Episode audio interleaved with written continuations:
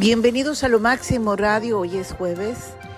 El día de ayer fue día de política, pero el periodista Nelson Enríquez hizo solito su programa porque obviamente pues estábamos ausentes, pero hoy estamos juntos y estamos aquí en cabina y vamos a ver qué es lo que nos cuenta Nelson Enríquez el día de hoy. Yo tengo varias dudas, Nelson, muy buenos días. Tengo varias, eh, eh, hay varias cosas que, que me molestan en lo personal. Por ejemplo, eh, el gobernador de Florida, hizo, o Florida, como le... Eh, Florida y Florida, ¿ok? Pues están muy floridos allí. Este, pues hizo una ley, ¿no? En la cual no permite que se les dé trabajo a los indocumentados, que tampoco puedan ir los hijos a la escuela, eh, incluso tampoco se les puede dar ayuda si es que están enfermos en los hospitales. Eh, es, una, es una ley bastante fuerte y rígida, de manera que los indocumentados eh, optaron por salirse del Estado y están saliéndose todavía. Ha habido un éxodo con perros, gatos y todo lo demás. Eh, lamentable sí, porque por varias razones. pues muchos por ejemplo, los que trabajan en construcción, eh, eh, los arquitectos, los dueños de están quedándose sin mano de obra y obviamente eso cae, es, un colapso ¿no? a la industria de, a esa industria y luego también tiene eh, los campos, no hay quien la trabaje. Entonces significa de que todo el desarrollo de un estado se puede venir abajo si no hay mano de obra. Y eso lo hemos vivido en California. Nos hemos dado cuenta que se necesita las personas trabajadoras, nuestros agricultores, la gente que trabaja en los, eh, en los campos, en los restaurantes, eh, que sí quieren, vienen a trabajar, no como otros que nada más vienen a, a recibir ayuda del gobierno, del welfare, etcétera, ¿no? Y que no saben trabajar y no quieren trabajar porque están acostumbrados a eso, ¿no? De manera que, ¿tú qué piensas al respecto? ¿Qué, ¿Cuál es tu opinión? Bueno, es un problema bastante complejo. ¿eh? Uno lo ve siempre en cuanto a la disponibilidad de mano de obra para trabajar. Pero además esto repercute de manera directa en el consumo. ¿De qué manera, por ejemplo, eh, va a funcionar todo lo que significa el suministro de alimentos. Cuando la gente se va de una localidad, por ejemplo, hay menos compradores. Y al haber menos compradores, pues, está bajando obviamente el consumo, hay menos actividad del negocio, del comercio, del intercambio que supone el hecho de ofrecer y el hecho de comprar eh, productos esenciales para la subsistencia. Por otro lado, en esto de la inmigración, y lo hemos visto repetidísimas veces ya últimamente en la televisión, se da el fenómeno de que qué sentido tiene venir de una miseria para entrar a otra miseria. Estamos viendo de que automáticamente algunos inmigrantes eh, tienen que vivir en las calles en las mismas condiciones eh, de miseria que hemos visto en ciudades como Chicago, Nueva York, Los Ángeles, eh, Dallas, etcétera, etcétera. Entonces, eh, esto también mueve a una reflexión. La posición del gobierno federal, acuérdate que acá tenemos gobiernos estatales, municipales, en fin, federales, condales, etcétera, ¿no? Son muchos tipos de gobierno. Eh, la posición del gobierno federal es que las cosas hay que hacerlas con orden. ¿Por qué? Porque eh, de repente eh, se queda la impresión de que las fronteras están abiertas irresponsablemente, que es cuestión de venir, acercarse a la frontera y meterse a Estados Unidos, lo cual en muchos países, no solamente acá, está violando directamente las leyes de tránsito, las leyes de inmigración. Porque imagínate lo que eso significa. Ahora es lamentable lo que pasa en Florida. Que eh, cierto tipo de actividades como la construcción y sobre todo la agricultura, acuérdate de que muchísima naranja que se consume en todo Estados Unidos viene de allí, de Florida, no Florida como dicen algunos, ¿eh? de repente se nos pasa. Entonces, eh, tiene consecuencias, obviamente, en el desarrollo de las actividades económicas, laborales, financieras, que pierden a un segmento de la población que consume, que también contribuye al desarrollo con sus costumbres, con sus hábitos eh, de alimentación, de transporte, necesidades en definitiva. Es mucho más que hábitos, son necesidades. De modo que en eso me quedo. Naturalmente que hay que buscar equilibrios, hay que buscar formas que sin mm, renunciar al aspecto humanitario que todo esto implica, eh, también vayan en armonía con la normalidad económica, financiera, laboral, vecinal inclusive, que significa para comunidades tan grandes como un Estado completo y uno de los más importantes del país por su territorio y su población, ¿no? Acuérdate que Florida está dentro de los estados con más población de Estados Unidos, eh, junto con Texas y con eh, California. Esa es eh, mi posición, eso es lo que me inspira a pensar en lo que está sucediendo ahí en ese estado que gobierna el señor Ron DeSantis, precandidato, aunque no, no lo niegue, precandidato a la presidencia de Estados Unidos. Bueno, dependiendo de lo que pase en las primarias en ese estado. Hay muchísimo que hablar al respecto y me alegra que tú lo traigas a colación. Bueno, me parece totalmente injusto, no estoy de acuerdo contigo en todo porque me parece muy injusto. Ellos sí, estos no, aquellos sí, estos no. Es así como, porque, eh, mira, ¿qué te puedo decir? Pero los mexicanos vienen a trabajar. Ya lo mencionaste hace un momento, ¿no? Entonces, ellos vienen a trabajar, ellos no vienen a vivir del welfare como otros.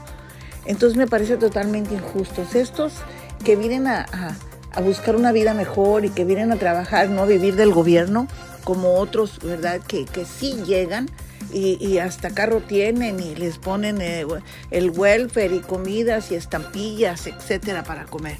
No, el mexicano tiene que luchar por ello. Entonces, a mí me parece totalmente injusto. Y bueno, pues al final de cuentas, no sé cómo le hacen, pero ellos sí tienen dinero eh, para, subsistir y luego además eh, inmediatamente se nacionalizan y tienen derecho al voto, ¿no? Y son los que han votado por Trump y por DeSantis y por todo lo demás. Pero en fin, eso ya lo hablaremos en otro momento. Lo cierto es de que a partir de esta noche, Nelson, a partir de hoy, el gobierno estadounidense empezará a partir de hoy, esta noche, a negar el asilo a los migrantes que lleguen a la frontera entre Estados Unidos y México, sin haber presentado su solicitud, primero por internet, que no lo hayan buscado, y primero por la protección en uno de los países por los que hayan pasado, eh, de acuerdo a una nueva norma. Yo me pregunto, imagínate, no hay un Roberto Pérez, hay miles de Robertos Pérez. ¿Cómo le van a saber? ¿Cómo van a saber eh, eh, quién es el verdadero Roberto Pérez, ¿verdad? Un ejemplo, porque en Latinoamérica se da mucho por repetir los nombres. Hay muchos Nelson Enríquez, no nada más hay uno. No. Entonces, eh, el gobierno estadounidense está pidiendo que hagas tu solicitud desde tu país para poder entrar a la frontera, ¿no? Y, yo, te, yo, me pregunto, ¿cómo si personas que no tienen, no solamente a lo mejor no saben escribir, no saben leer, pero que jamás han tenido una computadora, ¿cómo van a solicitar el permiso? Es como eh, por internet, ¿no? O sea, está raro. O sea, eh, me, me, me resulta chocante, ¿ok? Por otro lado, Ah, yo creo que se avecinan días muy difíciles porque esto pues tiene un límite, ¿verdad? Lo de la inmigración. la norma se produce en la víspera de que Estados Unidos retire el título 42, que habían permitido que las autoridades estadounidenses limitaran la migración con el fin de evitar la propagación del COVID-19. Y el día de ayer algunos, algunos países dijeron, ya no estamos en pandemia, se acabó la pandemia. No se acabó el COVID-19, pero se acabó la pandemia. Entonces este cambio ha provocado inquietudes en torno no solamente a Estados Unidos, sino que tiene las herramientas necesarias para controlar la migración.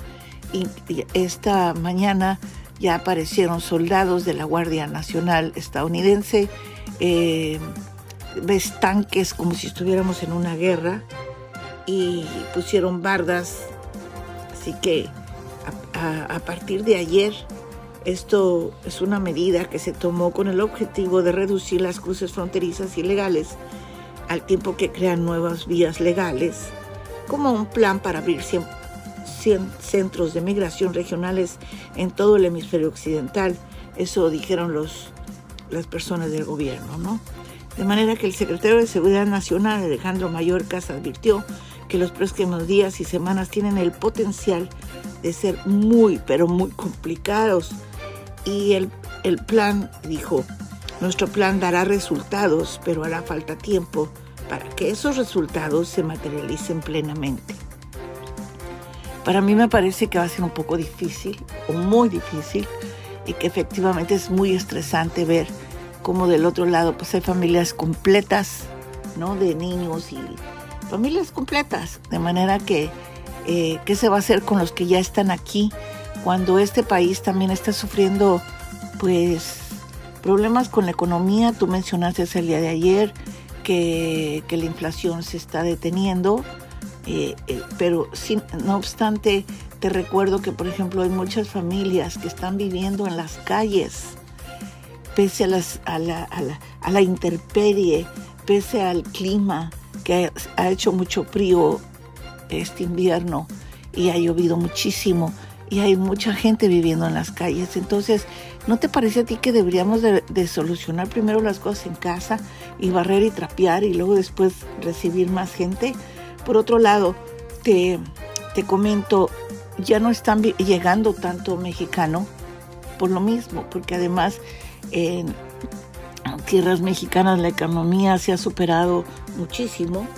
Okay, entonces los migrantes vienen de otros lados y vienen en pequeños grupos, en trenes, en autobuses, caminando, todos los días y se entregan a las autoridades okay, estadounidenses y, dicen aquí estoy y hagan conmigo lo que quieran, ¿no? Es curioso. Yo lo que he visto, eh, he visto turbas caminando por México y no piden, exigen entonces sí es complejo y contradictorio. No piden, exigen. Eh, les das de comer y te avientan la comida en los pies. Yo, no, trago frijoles, ni que fuera marrano. O sea, eso te produce, le produce a uno rabia. Y, y mis hermanos mexicanos que están aquí, ¿verdad? Trabajando en los campos, eh, ellos son los más perjudicados y los más perseguidos. No entiendo, Nelson, discúlpame, no entiendo. Sí, sí, has dado nuevamente con lo esencial de lo que estamos eh, debatiendo. El mítico sueño americano como que se diluye en situaciones de emergencia, en situaciones tan críticas eh, como las actuales. Ya lo dije y es conveniente repetirlo Venir de una miseria para entrar en otra miseria como que no tiene sentido. Pero lo que sí tiene sentido es que, bueno, si acaba una legislación que fue transitoria, esta noche a las 11 con 59 minutos, ¿eh? lo comenta toda la prensa acá en Estados Unidos, y todo el mundo está pendiente de lo que pasa en la frontera, porque eso podría significar una invasión multitudinaria hacia Estados Unidos. Por ese motivo es que se ha desplegado la Guardia Nacional, porque existe bastante incertidumbre, muchas incógnitas de lo que esto podría significar. Pero mira, voy a recordártelo con una comparación que es bastante válida. Lo que está pasando entre Perú y Chile. Fíjate que Perú llegó a la conclusión de que no puede absorber más migración. Y Chile también. ¿Qué significó esto? De que se desplegó el ejército de Chile en la frontera norte con el Perú para impedir de que sigan entrando inmigrantes.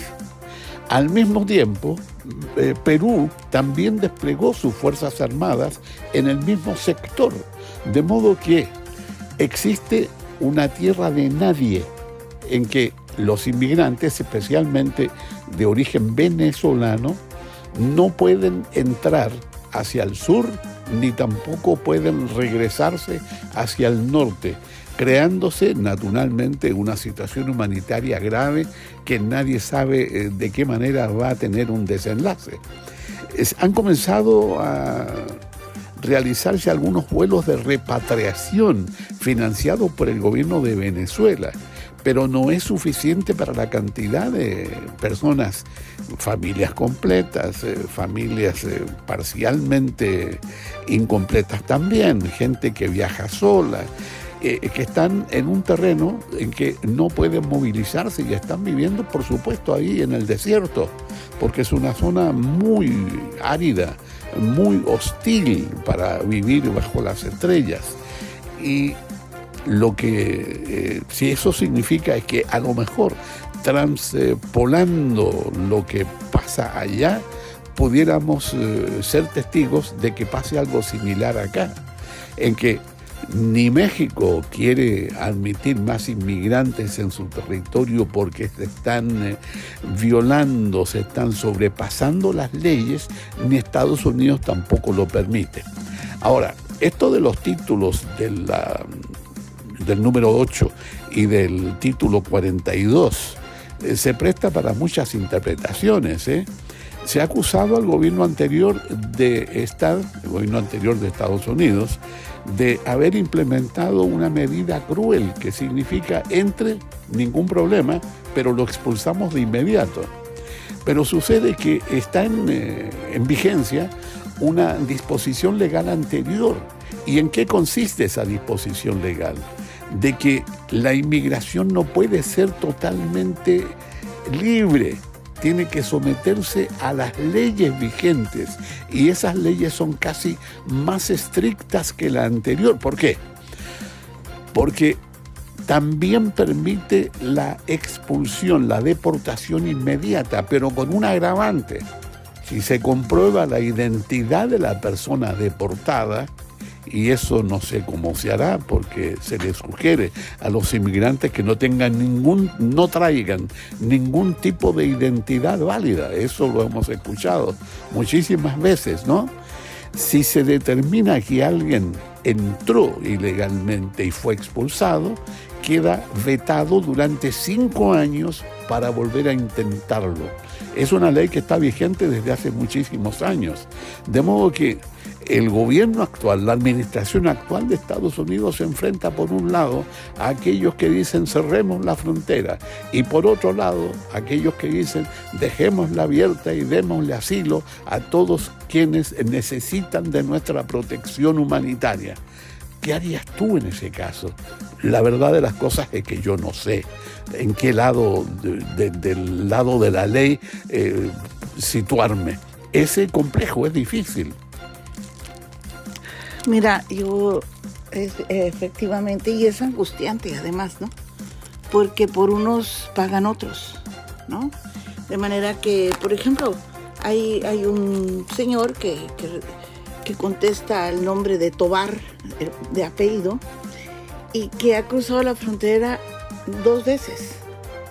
Y llegó, ¿verdad? Como cualquier otro inmigrante, de, de manera inmediata fue expulsado de Estados Unidos en su primer intento por cruzar y 24 horas después lo volvió a intentar y pues estamos preocupados porque después de que expire el título 42 podría enfrentar fuertes consecuencias, incluso la cárcel, ¿no? Entonces, pues después de que las restricciones expiren a partir de hoy, eh, los migrantes que sean detenidos tras haber cruzado ilegalmente no podrán regresar durante cinco años, como tú dices, y pueden enfrentar acciones penales bien duras. No obstante, aún las restricciones en vigor, los cruces fronterizos han subido a máximos históricos. ¿Por qué? Porque vienen venezolanos, cubanos y haitianos. Ojo, no mexicanos. Y también centroamericanos, guatemaltecos, salvadoreños y hondureños. Entonces, eh, a, partir de ayer, yo creo que la estrategia clave de Estados Unidos es llegar a imponer una prohibición para que no pasen más, ¿verdad? Con ciertas limitaciones al asilo y que crucen de, que no crucen de manera ilegal, sino que ya hayan buscado antes un acceso legal. Eso es lo que este gobierno está pidiendo, legalizar la entrada a este país, ¿no? Entonces sí, como tú dices, pues hay excepciones, obvio, y eso no aplica a los niños, los niños sí pueden entrar eh, si viajan sin compañía de un adulto. Eso a mí me preocupa. De igual manera, los niños entran. Está demostrado, Nelson, que los niños han sido abusados, maltratados, se los entregan a personas que ni sus familiares son. Eh, y en este momento hay muchos niños esclavos, esclavos trabajando en este país sin ir a la escuela, ¿ok? Porque los tienen unos supuestos tíos o unos supuestos padrinos o unos supuestos parientes y los tienen trabajando y les cobran un dineral por haberlos cruzado. O sea, eso es trata de blancas, Nelson. Eso es horrible y se ha demostrado. Entonces, a mí, a mí no me gusta eso de que pasen los niños sin un adulto. Eso a mí sí me molesta sobremanera, me entristece. Y luego no solamente eso, sino que, que estén trabajando de sol a sol, que trabajen en las noches eh, algunos eh, se han quedado dormidos en la escuela porque obviamente trabajaron toda la noche, pues oye, tienen que dormir, son criaturas, ¿no? Y tienen que desquitar lo que pagaron o dónde están viviendo, quién los admitió en sus casas. eso está totalmente legalizado y algunos incluso, ok, esos niños han sido tratados o esclavizados sexualmente. Entonces, todavía peor, no sé, qué difícil es y, los padres dices, pues ¿cómo, ¿cómo eres capaz de permitir que hasta vientes a tus hijos por la... Sucedió el año pasado o antepasado, yo lo vi, te quedas asombrada, ¿no? ¿Cómo, cómo puede hacer un padre eso? Prefieren eso y, que sus hijos los maten o se conviertan en delincuentes en su propio país, vendedores de droga y tal.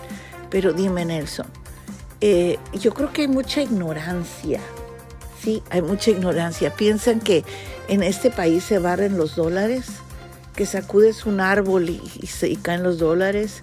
La gente, existe mucha ignorancia. No sé quién es quien los les dice tanta cosa y por eso ellos vienen eh, no pidiendo sino exigiendo y luego está el otro el otro lado de que creen que aquí en estos momentos este país es tremendamente próspero como era antes o en un momento y, las cosas han cambiado después de una guerra, después de, un, de una pandemia, que estuvimos encerrados, que se acabaron muchísimos comercios.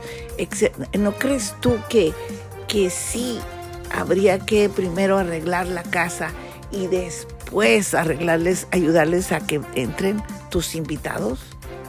Bueno, es indiscutible de que nos encontramos en una etapa de reconstrucción, en lo económico principalmente, como consecuencia de lo mismo, en una etapa en que la inflación todavía no ha sido contenida del todo. Ha bajado, eso es, eh, está demostrado por las estadísticas, pero continúa. Lo que tú dices eh, también respecto del coronavirus, se acabó legalmente la pandemia porque la Organización Mundial de la Salud así lo determinó primero y luego muchísimos gobiernos han hecho lo mismo, pero el coronavirus sigue. De modo que cuando se completa la capacidad de asimilar, de aceptar inmigración en un país, cuando se supone, mal supone, de que las fronteras están completamente abiertas, estamos frente a una situación que exige poner orden en la casa también. No solamente la recuperación de carácter económico, sino también la recuperación del ejercicio de la ley. Es decir, este país tiene todo el derecho del mundo a aplicar sus leyes dentro de los márgenes de respeto a los derechos humanos, por supuesto. No estamos negando en absoluto de que eso importa, eso también vale. Pero mira, hay dos tipos de inmigrantes, ¿eh? Aquellos eh, que lo hacen abiertamente se entregan a las autoridades de migración y están frente a las cámaras pasando por el río, etc. Pero también continúa la inmigración que no se ve a través del desierto, por la que se supone que pagan miles de dólares a los polleros, a los coyotes, como también se le conoce. Entonces, no se trata solamente de la migración como un espectáculo de televisión, también se trata de que hay pasos que siguen utilizándose para que entre gente en las noches eh, caminando a diferentes eh, lugares del desierto donde van a recibir eh, el auxilio de vehículos que los están esperando acá para llevarlos a destino de amigos o de familiares con el objeto de que trabajen y le paguen a futuro a los polleros la deuda que han contraído, ¿no? Eh, en fin, son muchos eh, los eh, sistemas que están aplicándose. Y la verdad de las cosas es que hay acá dos tipos de inmigración, aquella que se ve y aquella que se hace apoyada por quienes tienen sus propias rutas para entrar a Estados Unidos. Es realmente lo que preocupa y lo que puede derivar en el tristísimo espectáculo que se ve en las calles. Más gente viviendo a la intemperie, viviendo en improvisadas carpas. Es terrible. Las consecuencias no son tan sencillas ni tan fáciles como parece. Eh, efectivamente, eso, a eso me refería. Imagínate que, por ejemplo, ahorita eh, ha llovido muchísimo, los ríos van o sea, la, corriente de los ríos es tremenda, cuando antes no había absolutamente nada de agua, ¿no? Entonces, eh, eh, entonces uno se pregunta, y ahí viven un montón de gentes a las orillas del río, ¿ok? Y dices, bueno, ¿qué, qué va a pasar? El gobierno del presidente Joe Biden hizo hincapié en la compleja dinámica en el juego que respecta a la migración, que en un tiempo consistía principalmente en adultos de México que buscaban venir a Estados Unidos a trabajar, ahora los migrantes proceden de todo el hemisferio occidental y más allá, incluyendo, incluyendo chinos, incluyendo ah, haitianos, chinos, etcétera, ¿no? Entonces, eh, por ejemplo, yo, yo conozco chinos que viven incluso en los restaurantes en donde trabajan y duermen en el piso. o sea, no nada más es cuestión de eh, la gente piensa que los únicos que vienen a pedir aquí son los mexicanos y están equivocados. El mexicano viene a trabajar y si no tiene trabajo vende naranjas. Y porque, eh, porque Trump dijo que nosotros somos violadores y asesinos, no sé cómo no se mordió la lengua porque el violador es él y él dijo que los mexicanos éramos violadores, ¿ok? ¿Y él qué es? Si, si, ya se demostró que el violador es él y que nosotros vendemos droga, pues él también vende droga. O sea, y, este, este país compra droga, ¿ok? Se, se dijeron, por ejemplo, que los chapitos son los que hacen los, este, la droga sintética, el fentanilo, y es mentira los que venden el fentanilo son los chinos. Pero ¿qué pasa? Nos tenemos que quedar callados porque los chinos son parte, dueños de este país. Ellos llegan, compran una casa de manera inmediata y cash. Los, la compran porque ya vendieron un montón de fentanilo en las calles. Esa es la neta, Nelson. Sí, es la verdad. Y, pero le están echando la culpa a los chapitos y le echan la culpa a los pepitos y a los, eh, y, no, es verdad. O sea, eh, eh, hay, que, hay que analizar las cosas como son. Hay que ir decir las cosas de manera objetiva, sin alterar radicalmente eh, lo que es verdad y lo que es mentira. El señor criticaba a los mexicanos que porque, y ahorita está diciendo que, oh, todas esas personas son malas, son horribles, son esto, son lo otro probablemente ahí haya muchísima gente que sí, que vende droga y que hay eh, criminales, pero ¿quién no está diciendo? ¡Otro criminal! Eso es la verdad de las cosas. Bueno, ¿qué se puede lograr y qué no se puede lograr, Nelson? Eh, eh, tú dices que esto es muy complejo. Definitivamente estoy de acuerdo contigo en eso.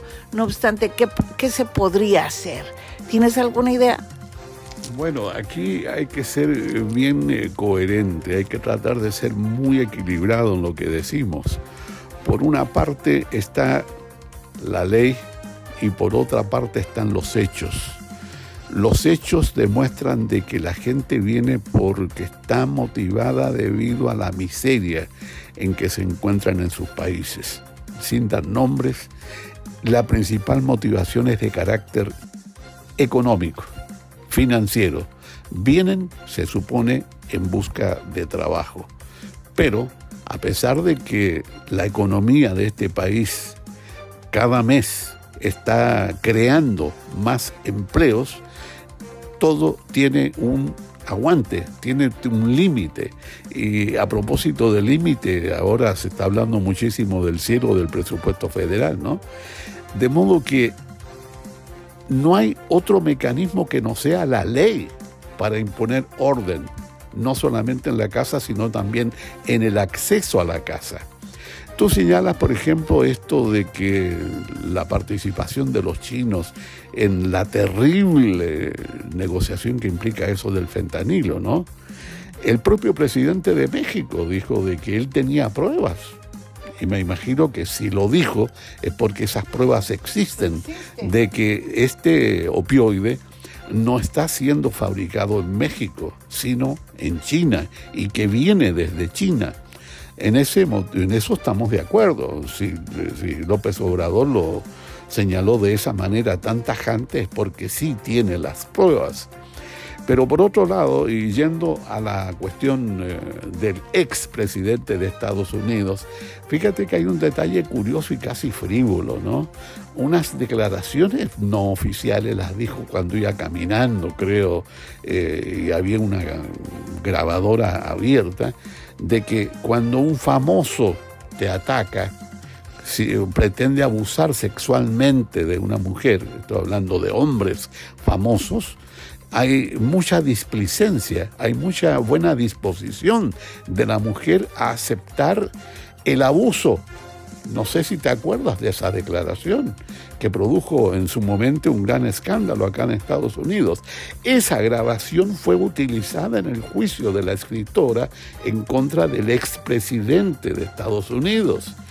Y por ese motivo el jurado se inclinó a declararlo culpable de abuso sexual, no de violación directamente, ¿no? Eh, frente a lo cual tiene que hacer un desembolso de solo 5 millones de dólares. ¿Qué significan 5 millones de dólares para él? Prácticamente nada. Pero eh, cuidado con lo que uno dice en determinado momento, ¿eh? porque ahora con esto de la tecnología, lo pueden utilizar en contra de uno mismo. es la reflexión que me asalta en este momento de nuestra intervención. No, sí, definitivamente, digo, ah, eh, pero no por, por tener cuidado no vas a decir la verdad.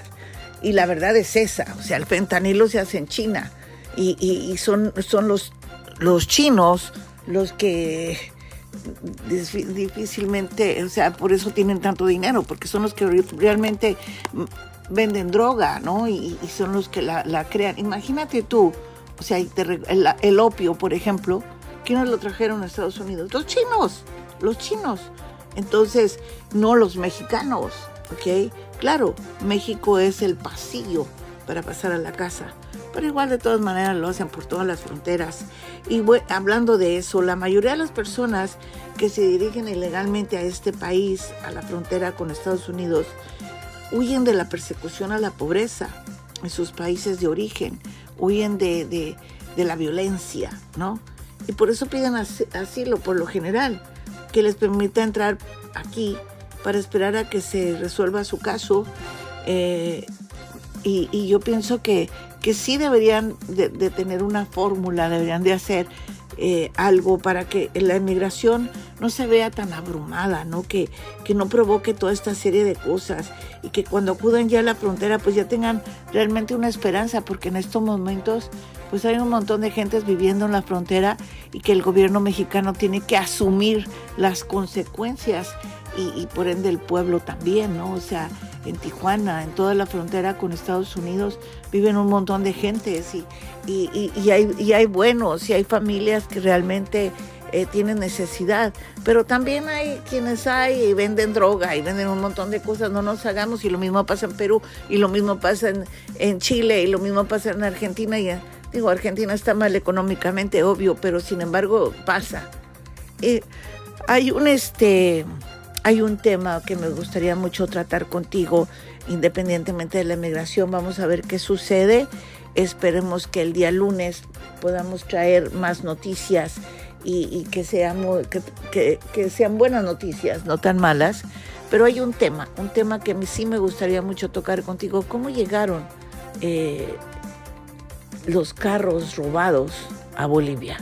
Que incluso se han, hace un momento me comentabas, de que hasta el presidente de Bolivia regaló carros robados. Eso se oye muy interesante, porque la verdad de las cosas es de que en Bolivia se enteran de la mitad de lo que, de lo que realmente sucede. Eso está muy raro. ¿Y cómo pasaron hasta allá? ¿No? O sea, y así como pasaron hasta allá, pues también se pueden venir cosas hacia acá. O sea, date cuenta, ¿sí? ¿Cómo te llevas un carro robado por todos los países? ¿Cómo se hace eso? Está muy interesante. En fin, Nelson, ¿qué te parece si vemos ese punto el día lunes? ¿Te parece? Sí, claro, para comenzar la semana con algo pintoresco, ¿no? Algo que realmente parece frívolo, pero no tanto, porque si se pierde un vehículo es que y llega incluso a otro país, significa que hay toda una red que está haciéndolo. Y claro, vamos a investigarlo bien y con el mayor agrado lo comentamos el domingo para comenzar la próxima semana. Definitivamente, mientras tanto, por favor, continúe en sintonía escuchando nuestra música que programa Gerardo Dueñas. Y además, eh, recuerde usted que hoy tenemos nuestro programa de amor y guitarras, eh, justamente que acaba de, cumplirse eh, un aniversario luctuoso de la compositora María Alma y esperemos que podamos escuchar su música esta tarde y además el día de mañana tendremos nuestro programa de espectáculos con Gerardo Dueñas y su servidora, en donde pues obviamente nos gusta y nos encanta el lavadero. Así que muchas gracias, hasta mañana y disfrute su día jueves.